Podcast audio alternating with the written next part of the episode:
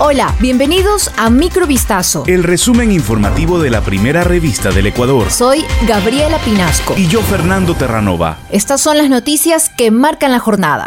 El presidente de la República, Guillermo Lazo, anunció que el toque de queda iniciará a partir de este miércoles 9 de noviembre a las 23 horas y culminará a las 5 de la mañana en las provincias de Esmeraldas, Guayas y Santo Domingo de los Áchilas.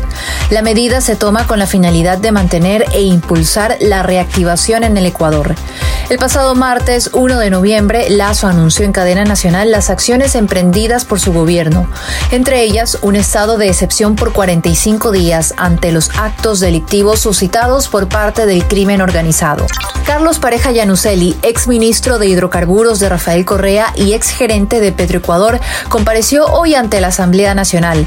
Llegó esposado desde la cárcel 4 de Quito, en donde cumple prisión por procesos judiciales de corrupción en Petroecuador. El llamado de Pareja Yanuselli ocurre en medio de la trama de corrupción en los contratos de Petroecuador que quedó al desnudo en octubre con el procesamiento en Estados Unidos de Nielsen Arias, gerente de comercio internacional de Petroecuador durante el correísmo. En su intervención, Pareja Yanuseli habló sobre la serie de omisiones e irregularidades en el caso Petrochina que según sus cálculos provocaron al Estado ecuatoriano la pérdida de 5 mil millones de dólares. Según el exfuncionario, en una misiva dirigida al entonces presidente Rafael Correa en agosto de 2008, le advirtió sobre un posible perjuicio para Ecuador en la venta de 11 lotes de crudo oriente.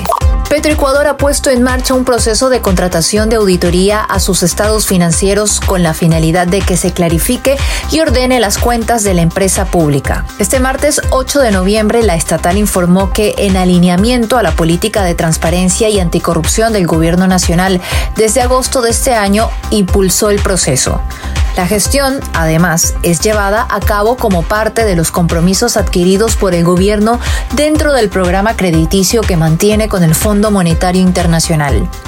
Este lunes, el ministro de Energía y Minas, Fernando Santos, señaló que el FMI ha dicho que no continuará con el esquema de préstamos al país si no se le exige a Petroecuador tener una contabilidad.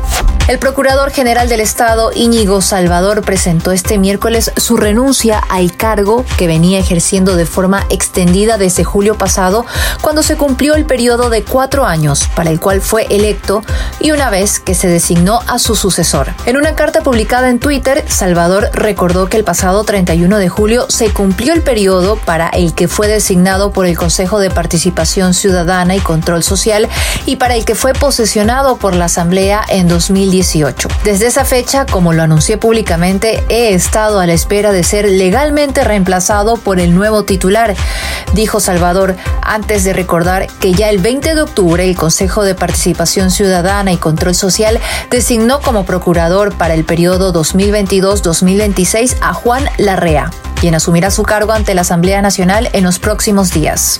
Un policía fue asesinado este miércoles dentro de un centro comercial en Daule, en la provincia del Guayas. El agente estaba vestido de civil y salía de una notaría cuando fue interceptado por dos sicarios. Una cámara de seguridad del establecimiento registró el momento en el que los atacantes lo siguieron y ejecutaron varios disparos. En las imágenes se observa que la víctima, identificada como Frank Guerra de 29 años, intentó huir, pero fue alcanzada por los tiros. Según información preliminar, los asesinos se movilizaban en un auto rojo y una motocicleta y habrían seguido previamente los movimientos del policía. Esto fue Microvistazo. El resumen informativo de la primera revista del Ecuador. Volvemos mañana con más. Sigan pendientes a vistazo.com y a nuestras redes sociales.